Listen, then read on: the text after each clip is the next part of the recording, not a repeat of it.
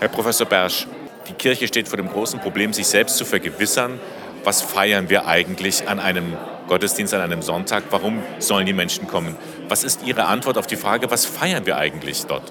Zunächst mal würde ich sagen, das Erste ist die Tatsache, dass hier Christinnen und Christen nicht deswegen zusammenkommen, weil sie ein gemeinsames Anliegen, eine gemeinsame Tagesordnung abarbeiten müssen oder wie auch immer, sondern dass das Erste eigentlich ist, dass sie das tun, was Jesus ihnen aufträgt, nämlich tut dies zu meinem Gedächtnis. Es gibt ja kein anderes Wort eigentlich in dem Neuen Testament, das so sehr deutlich macht, dass äh, es sowas wie Kirche gibt dass christliche Gemeinden zusammenkommen, äh, dass dieses Zusammenkommen im Geiste Jesu geschieht und dass äh, dann, wenn die Christinnen und Christen zusammenkommen, dass sie dann das tun, was Jesus im Abendmahlsaal getan hat, nämlich miteinander Mahl zu halten.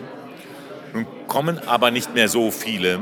Die Gründe sind vielfältig. Sie sind zum Teil auch selbst gemacht. Die Kirche ist in ihrem Erscheinungsbild auch nicht so, dass man sagt, da gehe ich gerne hin. Was müsste sich ändern, damit Menschen wirklich das Gefühl haben, da gehe ich gerne hin?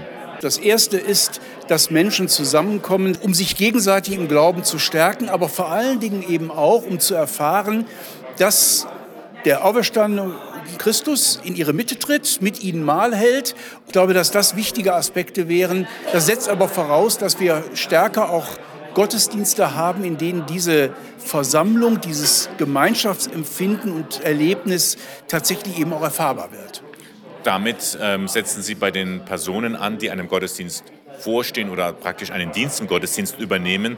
Da muss ja auch so eine, eine Art Haltung sein. Das ist jetzt was Existenzielles, was da passiert.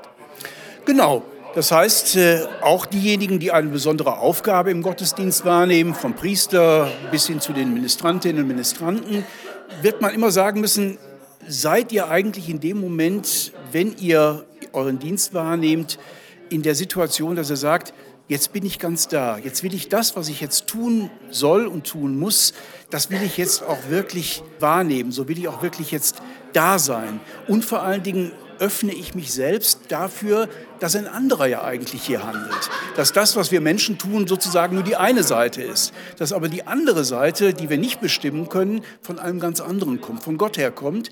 Und sich dafür zu öffnen, äh, dafür wach zu sein, sich aufzutun, still zu werden, das setzt eine gewisse Konzentration, eine gewisse Bereitschaft zum, ja, zu, zur Stille auch voraus. Wenn das da ist, glaube ich, überträgt sich das auch auf die gottesdienstliche Gemeinde. Vielfach hört man ja auch von, von Gemeindemitgliedern, die selten oder dann gar nicht mehr kommen, dass sie den Eindruck haben, ich mit meinem Leben, ich tauche in diesem Gottesdienst ja gar nicht auf. Machen Sie die Erfahrung auch? Selbstverständlich gibt es viele, die ja auch zu Recht sagen, eigentlich komme ich mit meinen alltäglichen Sorgen und Problemen eigentlich nicht vor.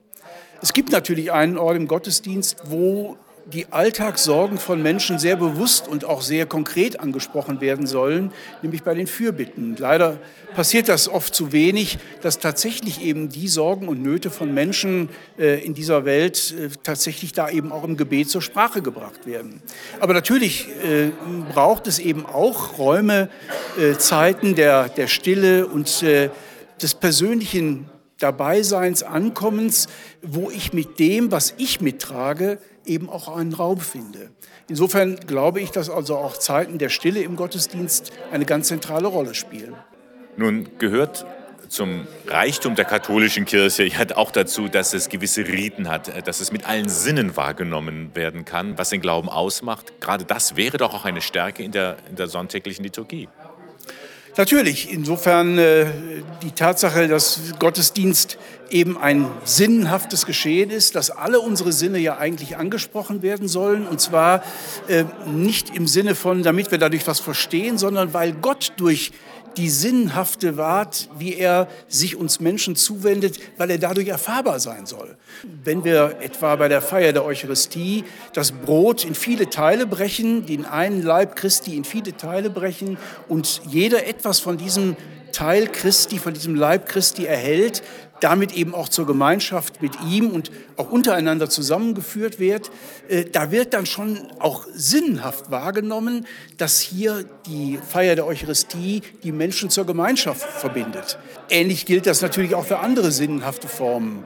Äh, wir können äh, im Gottesdienst nicht nur hören und sehen, sondern eben auch riechen und schmecken. Es gehört dazu Klang, Farbe.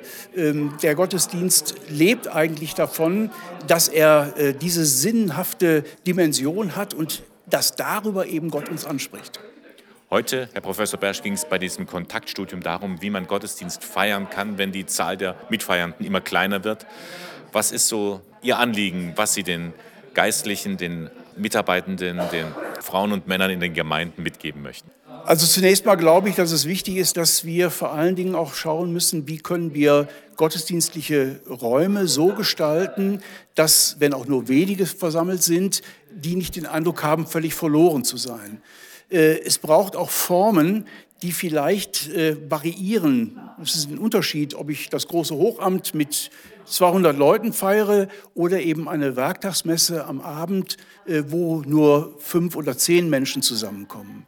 Das sind unterschiedliche Atmosphären und darauf muss man, glaube ich, auch sehr unterschiedlich eingehen, damit die Eigenbedeutung dieser unterschiedlichen Formen auch viel mehr zum Tragen kommt. Es braucht das Fest, aber es braucht auch die Stille und die Konzentration. Dankeschön. Bitte.